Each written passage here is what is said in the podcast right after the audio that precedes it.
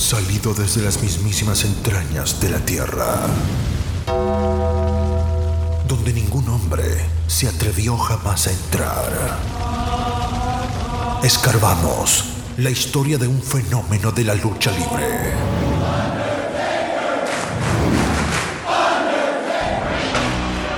El hombre muerto, American Badass, Big Evil, el señor del lado oscuro.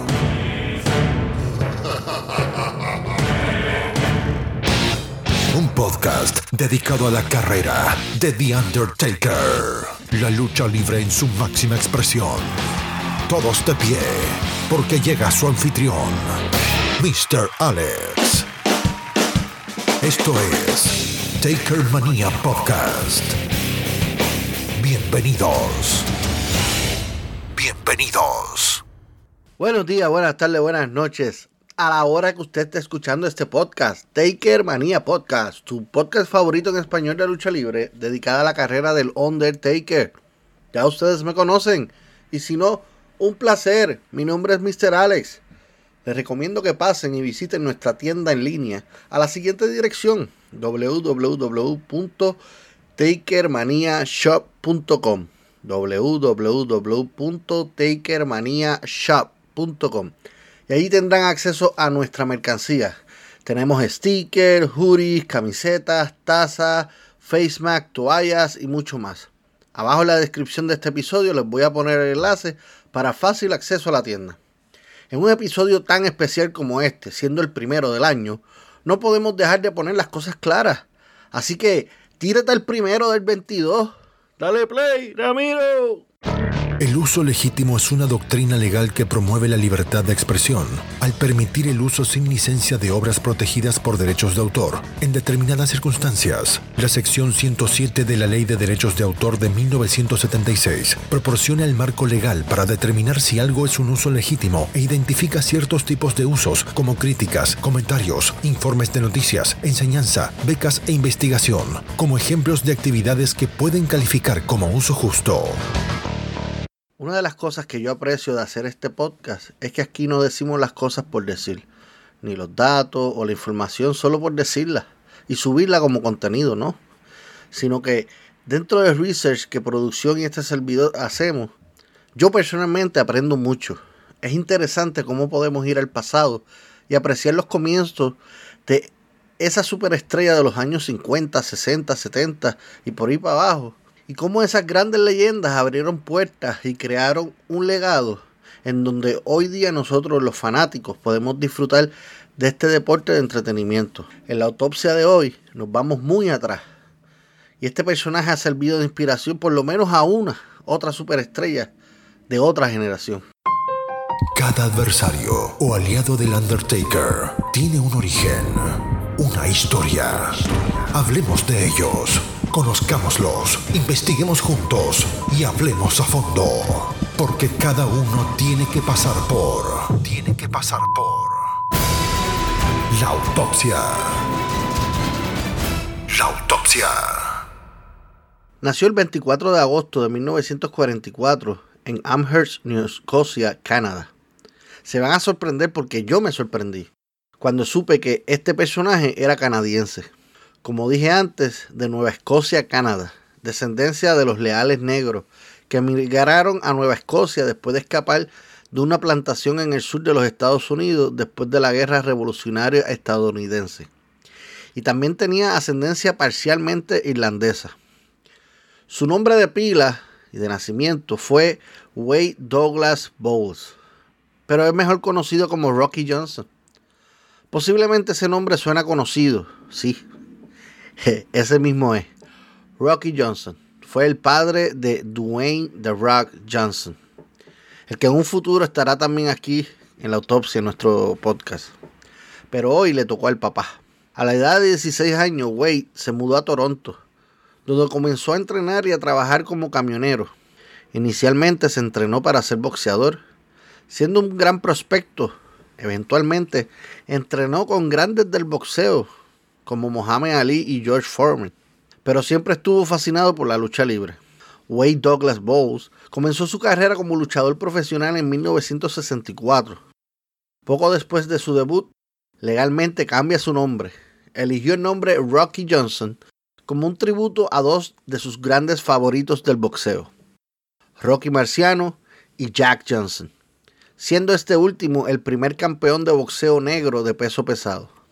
En el principio de su carrera comenzó a luchar para la promoción ubicada en Halifax, Nueva Escocia, Canadá, llamada Provincial Sport Association. Ya en febrero de 1966 comienza a luchar para Wildcat Wrestling en Calgary, Alberta, Canadá. Su primera lucha allí terminó en una lucha empate a tiempo limitado de 20 minutos ante 750 personas presentes contra Stu Hart, quien también era el dueño de la promoción. Varios meses después, se muda a luchar a Maple Leaf Wrestling, MLW. Tuvo en dos ocasiones la oportunidad de retar junto a Sweet Daddy Siki en una ocasión y Pat Flanagan en la otra por los NWA International Tag Team Championship. Pero fueron en vano. En febrero del 67 tiene la oportunidad de comenzar a competir para NWA Vancouver, donde rápidamente se da a conocer en el segundo evento que participó de la promoción ganando una batalla real. En abril se unió a Don Leo Jonathan y juntos ganaron los NWA Vancouver Canadian Tag Team Championship, siendo su primer título ganado que perdería tres semanas después.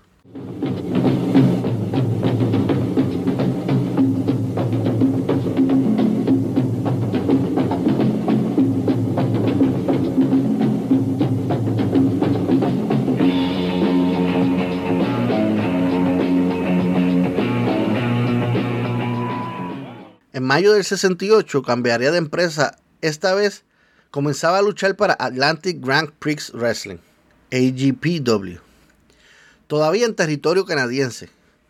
Allí estuvo por cuatro meses y su lucha más sobresaliente lo fue el 17 de julio cuando retó a Archie Goldie por el Stampede North American Heavyweight Championship. Ladies and gentlemen, the NWA, the National Wrestling Alliance, and Worldwide Sports presents America's number one spectator sport, professional big time wrestling. Johnson da el gran brinco y debuta en suelo estadounidense por primera vez, cuando firma con la promoción de Francis Fletcher y The Chic, Big Time Wrestling. Al par de meses de su debut, comienza a tener oportunidades titulares junto a Ben Justice. Retan a The Hell Angels Paul Dupré y Ron Dupré por los NW World Tag Team Titles en varias ocasiones, hasta que el 18 de enero del 69 se coronan campeones. Logran tener cinco buenas defensas titulares en 154 días de reinado, hasta que nuevamente The Hells Angels recuperaron los títulos el 21 de junio. En su carrera como solitario, Johnson retaría a The Sheik por el NW United States Heavyweight Title. En noviembre del 69 comienza a viajar a California a luchar al mismo tiempo para NW Hollywood, dividiendo su tiempo con Big Time Wrestling. Ya en enero del 70 se establece como una de las principales estrellas de California, al ganar una batalla real de 22 hombres que le dio la oportunidad de retar al japonés The Great Kojika y arrebatarle la misma noche el NWA America's Heavyweight Championships. Es donde comienza un feudo por el título contra Fred Blassie. Este arruina el primer reinado de Johnson de 49 días, quien logró recuperarlo el título el 15 de mayo y lo perdió a los 28 días ante Blassie de nuevo. Pero ese no fue el único título por el que Johnson y Blassie se pelearon. Rocky Johnson le había arrebatado el NWA Beat the Champ Television title a Don Carson y Fred Blassie lo retó en un par de ocasiones sin éxito. Al siguiente año, 1971, se mantuvo en California, pero esta vez comienza en NWA Big Time Wrestling de Roy Shirey. Se une a Pepper Gómez y capturaron los NWA World Tag Team Championships al mismo tiempo, Johnson gana el NWA San Francisco United States Heavyweight Championship en solitario. A los 98 días, el 12 de febrero del 72, pierde ante Pat Patterson en una batalla con las siguientes estipulaciones. Sin descalificación, sin detención de sangre y el mejor dos de tres caídas. mientras que los NWA World Tag Team Championships duraron 238 días cuando los perdieron ante Lars Anderson y Paul DeMarco en mayo 13. Luego se unió a su némesis, Pat Patterson, y junto a él tuvo un segundo reinado de los NWA World Tag Team Titles a finales de año. Este dúo dominó la división de parejas hasta marzo de 1974, teniendo cuatro reinados juntos en total. Mientras que en solitario, Johnson tuvo un gran feudo contra The Grand Mephisto, tratando de recuperar el NWA San Francisco United States Heavyweight Championship. Y luego contra Moondog Maine. Para el otoño de ese año, cruza el país y comienza a luchar para Georgia Championship Wrestling, la GCW de Paul Jones. Ya con un nombre grande en el Pro Wrestling, comienza en las estelares y el 6 de diciembre gana el título vacante NWA Georgia Heavyweight. Mantiene un feudo por el título contra Buddy Cole. Al mismo tiempo tuvo dos oportunidades de retar a Jack Briscoe, quien era el máximo campeón NWA World Heavyweight. Ambos encuentros los ganó, pero por descalificación y count out se une a Jerry Briscoe y ganan los NWA Georgia Tag Team Titles y pierde el máximo título de la GCW NWA Georgia Heavyweight ante Abdullah the Butcher. Marzo 17 pierde los títulos en pareja y se va de la GCW. Llega a Championship Wrestling from Florida, CWF.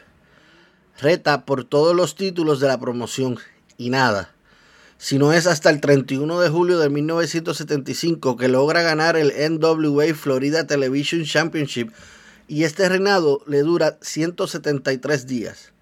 Logra tener dos reinados de Florida Heavyweight Title. En el 1976 llega a Texas y en el Golf Athletic Club gana el NWA Texas Heavyweight Title. A fin de año se muda a la NWA Mid America de Nick Gulas y Roy Welch y rápido gana el NWA Southern Heavyweight Championship. Y así siguió conquistando los principales territorios de la National Wrestling Islands o la NWA hasta el final de la década del 70, ganando otros títulos regionales también. Comienza en 1980 en una gira de mes y medio por Japón con la compañía New Japan Pro Wrestling. A su regreso a Estados Unidos, luchó en la promoción de Memphis, CWA, a menudo peleando con Jerry Lower, ganando la corona de este en un momento dado. También luchó bajo una máscara como Sweet Ebony Diamond en Mid Atlantic Championship Wrestling. En este tiempo, Sweet Ebony Diamond tuvo un gran feudo contra The Masked Superstar por el NWA Television Title y contra Iron Sheik por el NWA Mid Atlantic Heavyweight Title pero fue a Greg Valentine a quien le quitó la oportunidad de ganar el NWA Television Title en un torneo y continuaron en una serie de luchas por varios meses. En el 1982 llega a Pacific Northwest Wrestling en Portland, Oregon, como Rocky Johnson.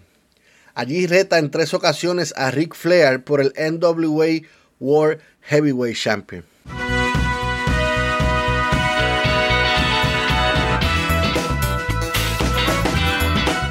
En octubre de 1982, Johnson llega oficialmente a la World Wrestling Federation, WWF, y comienza a dominar el mid-card roster, manteniendo invicto en luchas en solitario que hace que este llegue a retar a Don Muraco en lo que se convirtió en un gran feudo por el WWF Intercontinental Championship. And he does. Just had the presence of mind to do that. Holy mackerel, what a match. Johnson now into the corner. And he went right back to that sleeper again as he went right around underneath the arm and hooked it again. Rocky Johnson with a sleeper hold on the Magnificent One. This is deemed a submission hold, even though the man doesn't submit. If the referee feels he's out of it, he can award the match and the title to Rocky Johnson. Morocco makes it to the ropes once more and pays for it dearly. As his head is smashed in, Johnson now pulling out all the stops, lefts and rights. Sending Morocco in for the ride once more. Will he go for the sleeper? No, a drop kick. Drop kick sends Morocco sprawling to the canvas. He's nowhere right now. Morocco is in jeopardy of losing his title right now. There's the sleeper hold right in the center of the ring. The arm being held up. That right arm is held up by Morocco. However, he sinks to the canvas. Referee's now checking his arm. Oh, no, I don't believe it. The bell is rung. Did the referee count him out?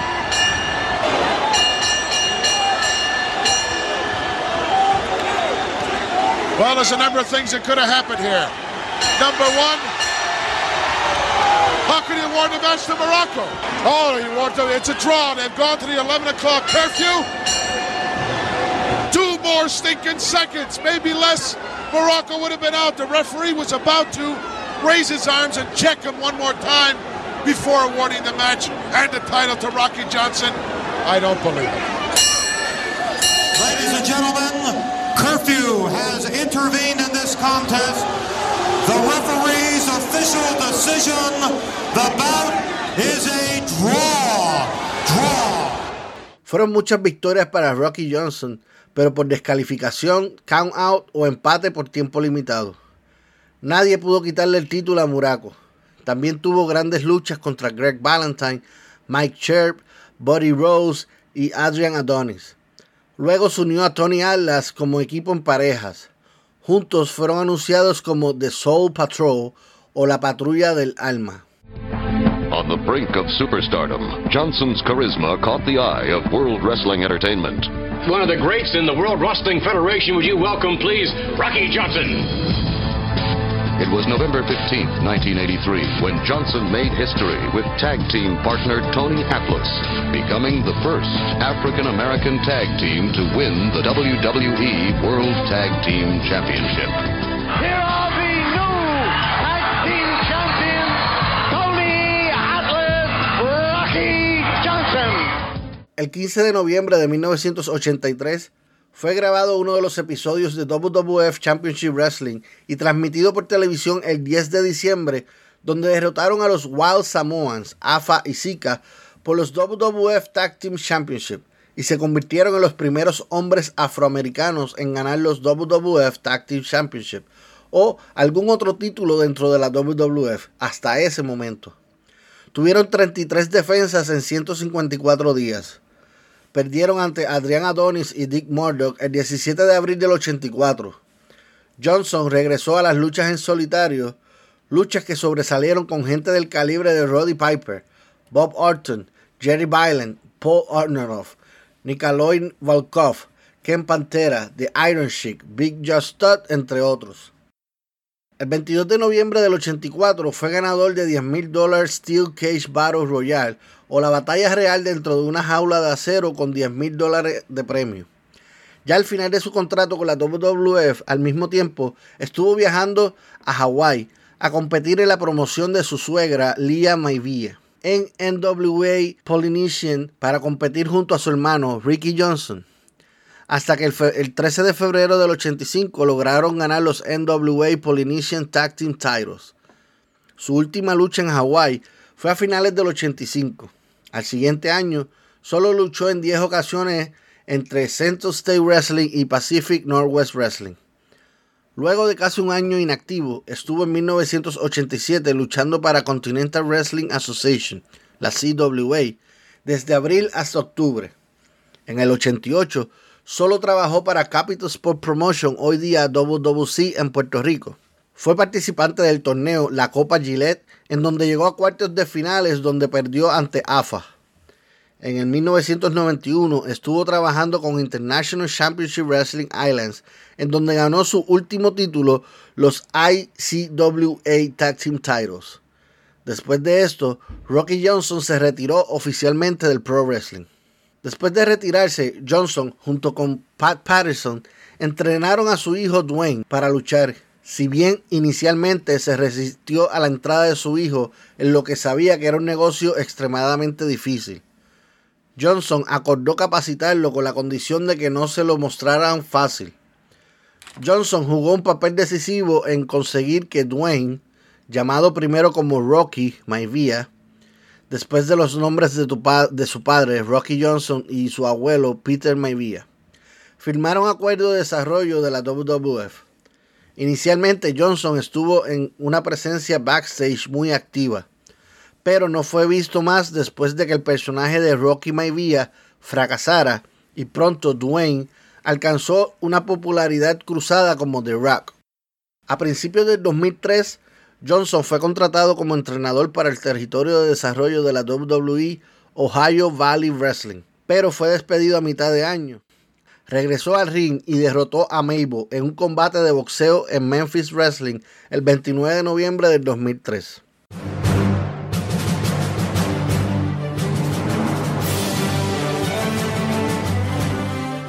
Tanto Johnson como su suegro, High Chief Peter Maivia, fueron incluidos en el Salón de la Fama el 29 de marzo del 2008 por su hijo, The Rock. El 20 de diciembre del 2019, Johnson se unió a la junta directiva de la International Pro Wrestling Hall of Fame. Really soft-spoken, nice guy, extraordinary performer. A true pioneer and true legend. He had an incredible wrestling career.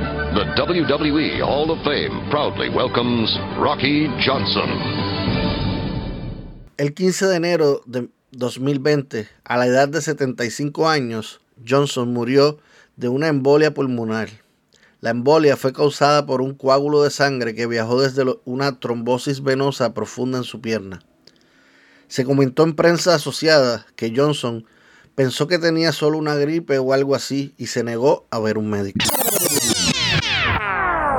Wade Douglas Bowles, con más de 27 años de experiencia en el negocio del pro wrestling como luchador en solitario y en pareja, y luego como entrenador, midiendo 6 pies 2 pulgadas y pesando 247 libras o 212 kilos en sus mejores momentos, con un total de lucha de 1953, de las cuales 64% resultó siendo ganador de combates, 25% fue en pérdida, mientras que un 11% fueron empates o no contes. Estuvo solamente un año en la lista de PWI 500 en el 1991. Actualmente solo está en dos salones de la fama, en el WWE Hall of Fame clase del 2008 y St. Louis Wrestling Hall of Fame clase del 2008 también. Tuvo varios títulos tanto en solitario como en pareja, de los cuales se destacan cinco veces NWA World Tag Team Champion, cuatro veces NWA Pacific Northwest Tag Team Champion, tres veces NWA Florida Heavyweight Champion, dos veces AWA Southern Tag Team Champion, dos veces NWA Florida Tag Team Champion, dos veces NWA Florida Brass Knuckles Champion, dos veces NWA Texas Heavyweight Champion, dos veces NWA Beat the Champ Television Champion, dos veces NWA America's Heavyweight Champion, 154 días WWF World Tag Team Champion, entre otros. Su movida final era la Boston Crab y movimientos característicos como la drop kick o patada voladora, la Johnson Shuffle, que era una combinación de derechas, y también utilizaba la Slip Holder o dormilona. Como discutimos anteriormente, tuvo nombre eh, de luchador diferente. Adicional de su nombre real de Rocky Johnson, tuvo Sweet Ebony Diamond y Drew Glasteau. Eh, tuvo un nickname conocido como Soulman y perteneció a diferentes equipos en pareja, junto a Pepper Gómez eh, en la NWA en el 71 y 72, junto a su suegro Peter Maivia en la NWA y también junto a Pat Patterson en la NWA del 72 al 74. También estuvo junto a Pedro Morales en la NWA del 77 al 78 y junto a Tony Atlas fueron de Soul Patrol, donde fue campeón de la WWF entre el 83 y el 84. Fue entrenado por Peter Mevia, Rocky Bowley y Kurt Von Straher. Él fue entrenador de bastantes luchadores en Ohio Valley Wrestling, pero los más que se destacan fue el luchador Orlando Jordan, AFA y su hijo The Rock. En luchas en relación al Undertaker, nunca compitieron en el ring, diferentes épocas, eh, Rocky Johnson estuvo dos o tres generaciones antes de The Undertaker, eso nunca pudieron eh, interactuar dentro del ring hasta donde yo pude encontrar información.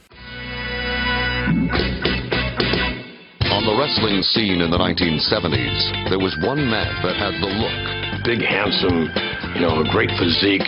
Guaranteed you don't get to look like that waiting for the bus, folks. The charisma Look at the footwork on Johnson. Yes. Hey, look at that Raleigh Rocky shuffle. and the ability to become a star. That man was Rocky Johnson. Is he exciting or is he?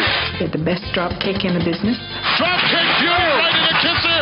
What set my dad apart from a lot of guys was not the fact that he was this incredible black wrestler, but the fact that he was just this great wrestler. He was doing like kip ups and drop kicks. My dad was awesome. He was awesome.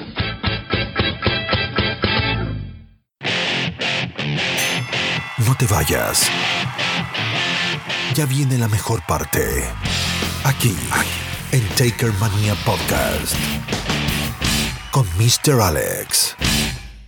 Antes de pasar a los combates de este episodio, quiero darles un update de cómo está la situación de Undertaker en esta línea del tiempo. Para ubicarlos en tiempo y espacio, nos encontramos en la segunda y tercera semana del mes de diciembre de 1992. En el pasado episodio, el enterrador sacó por completo al gigante de Uganda de su camino. Spoiler alert. Posiblemente encontraremos en estas luchas se hable sobre el feudo de Neos contra The Undertaker. Como llegamos a discutir hace cuatro episodios atrás donde realizamos la autopsia de Neos, el episodio llamado Más cerca a la revancha del Undertaker, una coffin match, aquí discutimos que los planes de la WWF después de Survivor Series habían sido enfrentar a estos dos hombres en un feudo que prometía mucho, pero debido a los actos realizados por Neos a finales de diciembre de ese año en contra de McMahon, la empresa lo despidió y los planes quedaron ahí totalmente. En campana a campana vamos a seguir narrando lo sucedido. El Undertaker aplica la tumba rompecuello, continúa con la llave de los portones del infierno y te lleva hasta el Valle de la Muerte. Estamos transmitiendo en vivo, compadres. Escucha una gran pelea con gran emoción. De campana a campana. El relato como si estuvieras en vivo. Prepara las palomitas, porque esta lucha comienza en 3, 2, 1. ¡A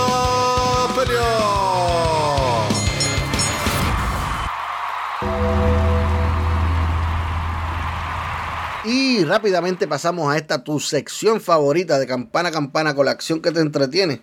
Siguiendo la línea del tiempo del enterrador, recuerden que abajo en la descripción de cada episodio les voy a poner los enlaces a la lucha a discutir. Y continuamos con el siguiente combate.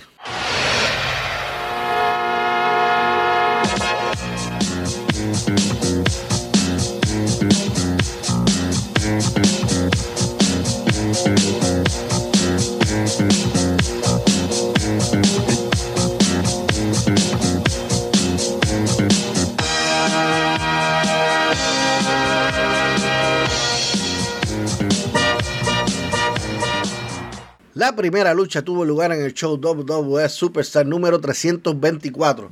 Fue grabada el 24 de noviembre de 1992 y transmitida por televisión el 12 de diciembre del mismo año. El evento fue desde el Northern Center en Dayton, Ohio. La lucha a discutir fue la sexta de la noche y evento principal, bajo la narración de Bobby Heenan, Jerry Lawler y Vince McMahon. Al comenzar el video presentan al oponente del enterrador Barry Horowitz dentro del cuadrilátero y suenan los gong y eso es solo para la señal que uno de los favoritos de todos está por salir ante los gritos de la multitud y dirigido por su manejador Paul Bear hace su entrada The Undertaker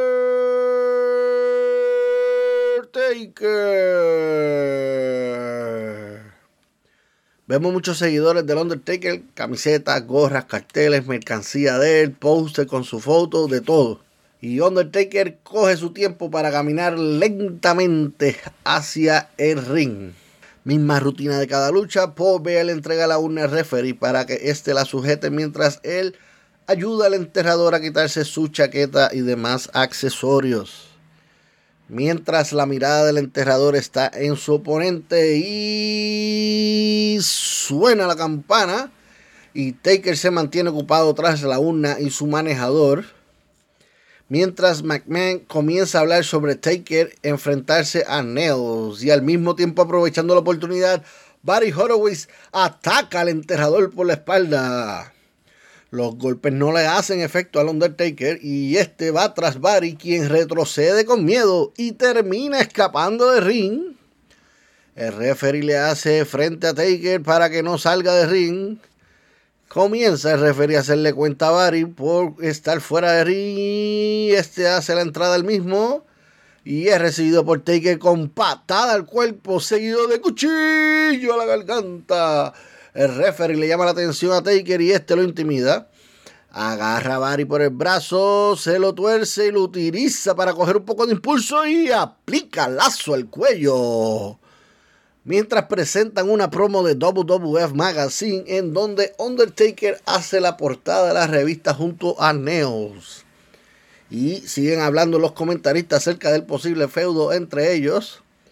Mientras la acción dentro del ring nunca se detuvo de Undertaker lo restraya contra uno de los esquineros. El enterrador lo tira contra las cuerdas y a regresar Barry bloquea el golpe, va nuevamente a las cuerdas y de regreso lo recibe con un chokehold. Lo mira fijamente y lo levanta de la nada y al fondo del abismo le aplica una chokeslam en el medio del cuadrilátero. Lo cubre rapidito para el conteo de tres. Uno, dos. Y esto se acabó. Tres. Ganando la lucha en un minuto 29 segundos. Al terminar el conteo, Paul Bear entra al ring con la body bag mientras Taker mete a Barry Horowitz dentro de la body bag. Cogen algunas tomas del público celebrando la victoria del enterrador para así terminar el video del primer encuentro de este episodio.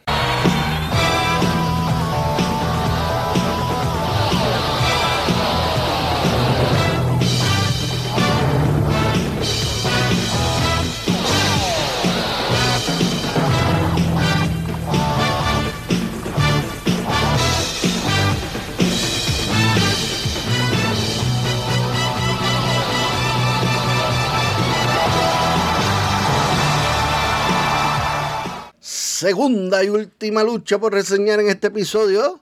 Esta lucha formó parte de la promoción de WWF Wrestling Challenge número 329.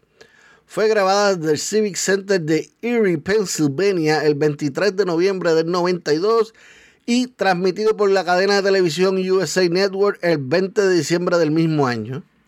Esta lucha bajo la narración de Gorilla Monsoon y Bobby Heenan primera lucha de la noche y opening match de esta cartelera. Comienza el video con ya la música del enterrador sonando y Paul dirigiendo la caminata hacia el ring, seguido por The Undertaker. Mientras presentan a varios fanáticos mostrando mercancía del enterrador en signo de apoyo y presentan al oponente a la víctima del enterrador Dwayne Joe, levantando los brazos desde adentro del cuadrilátero. Sigue mostrando a los fans en apoyo al fenómeno, al único, al señor de la oscuridad, el enterrador.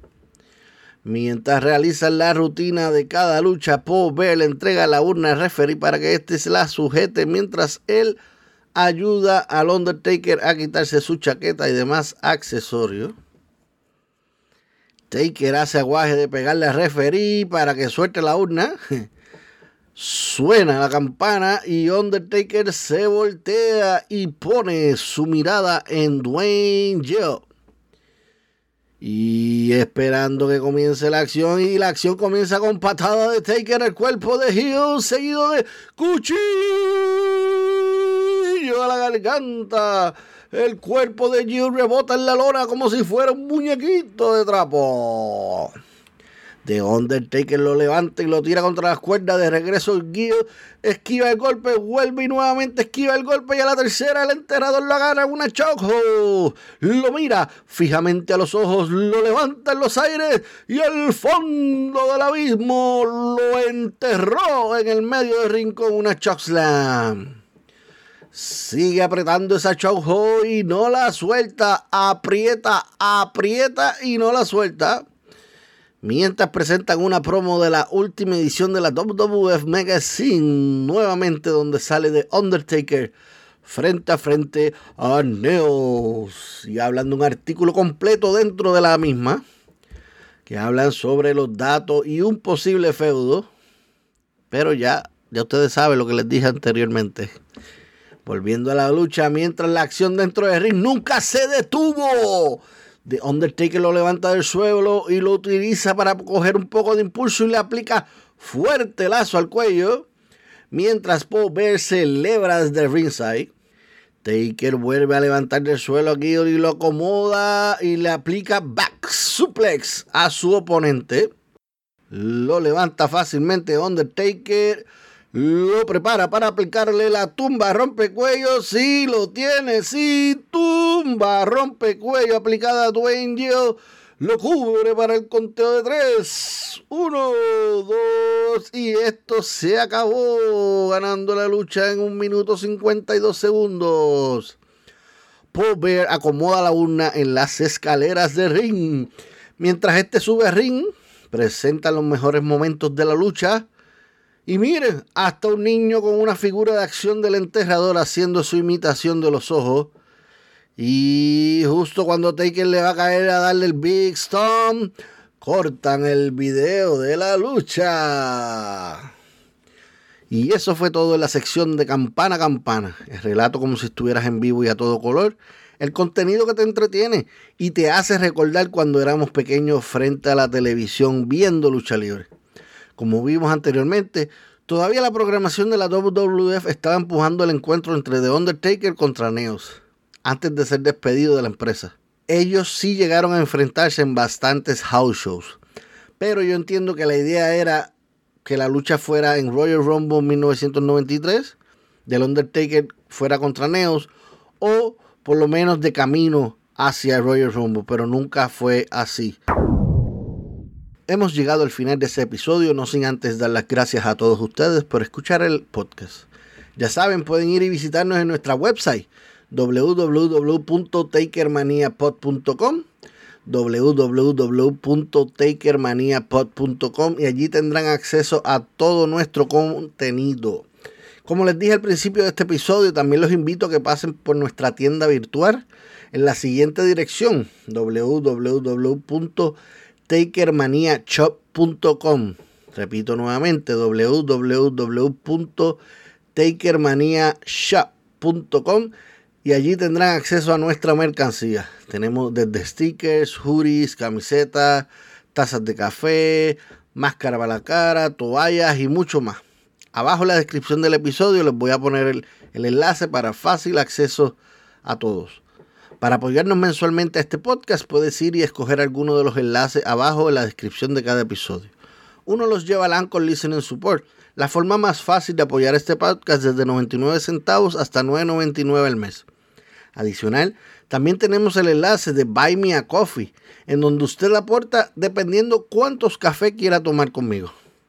Y adicional, por último y no menos importante, también tenemos el enlace de PayPal, en donde tu donación puede ser ilimitada. Y si no nos puedes colaborar con dinero, aún mucho mejor nos colaboras compartiendo este contenido en todas las apps de podcast. Anchor, iBox, Pocket Cast, Google Podcast, Amazon Music o cualquier otra app que usted prefiera. Al igual que en todos los episodios, les digo que si nos oye en Apple Podcast o en Spotify también, danos una reseña, sea buena o sea mala, aceptamos el hate y cinco estrellitas y así podemos ayudar al algoritmo a llegar a más gente. Lo importante es seguir este contenido y mejor aún, compartirlo con tus seres queridos. Y si no tienes o no quieres bajar ninguna aplicación de podcast, búscanos en YouTube. Ve y dale subscribe y fuertemente a la campanita de notificación para que cada vez que subamos un audio, YouTube te notifique que hay episodio 9 acabadito de salir.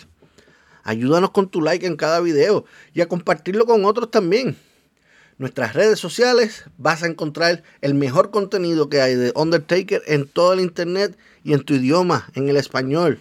Así que búscanos en nuestro fanpage en Facebook, Taker Manía Podcast. Fanpage en Facebook, Taker Manía Podcast. Y también en Twitter e Instagram como arroba Taker Pod. arroba takermaniapod. También nos puedes escribir a nuestro correo electrónico takermaniapod.gmail.com Y como les vuelvo y les repito, puedes ir a nuestro website www.takermaniapod.com y allí tendrán acceso a todo lo antes dicho. Importante que vayan y se registren en la página. En la esquina superior a la mano derecha su nombre y correo electrónico y automáticamente quedan registrados. Gracias. Gracias por siempre apoyarnos, incluyendo a las personas que contribuyen con sus talentos a este proyecto. A nuestra creadora de diseño, a Destiny Sky. También tenemos a Junior, nuestro fotógrafo oficial, y nuestro ingeniero de sonido, el señor Ramiro. Abajo les voy a poner sus redes sociales para que vayan y capeen el mejor contenido que pueden encontrar de estos artistas. Muchísimas gracias también a la producción, a Giovanna e Isabela, y muchísimas gracias nuevamente a todos ustedes por darme otra oportunidad de poder compartir esto con ustedes. Y esta, hasta la próxima lucha del Undertaker. Rest in peace. Resististe, aguantaste, llegaste al final. No olvides seguirnos en nuestras redes sociales. Encuéntranos en Instagram y Twitter como arroba TakerManiaPod. Nos reencontramos en el próximo episodio para seguir escarbando la historia del fenómeno de la lucha libre.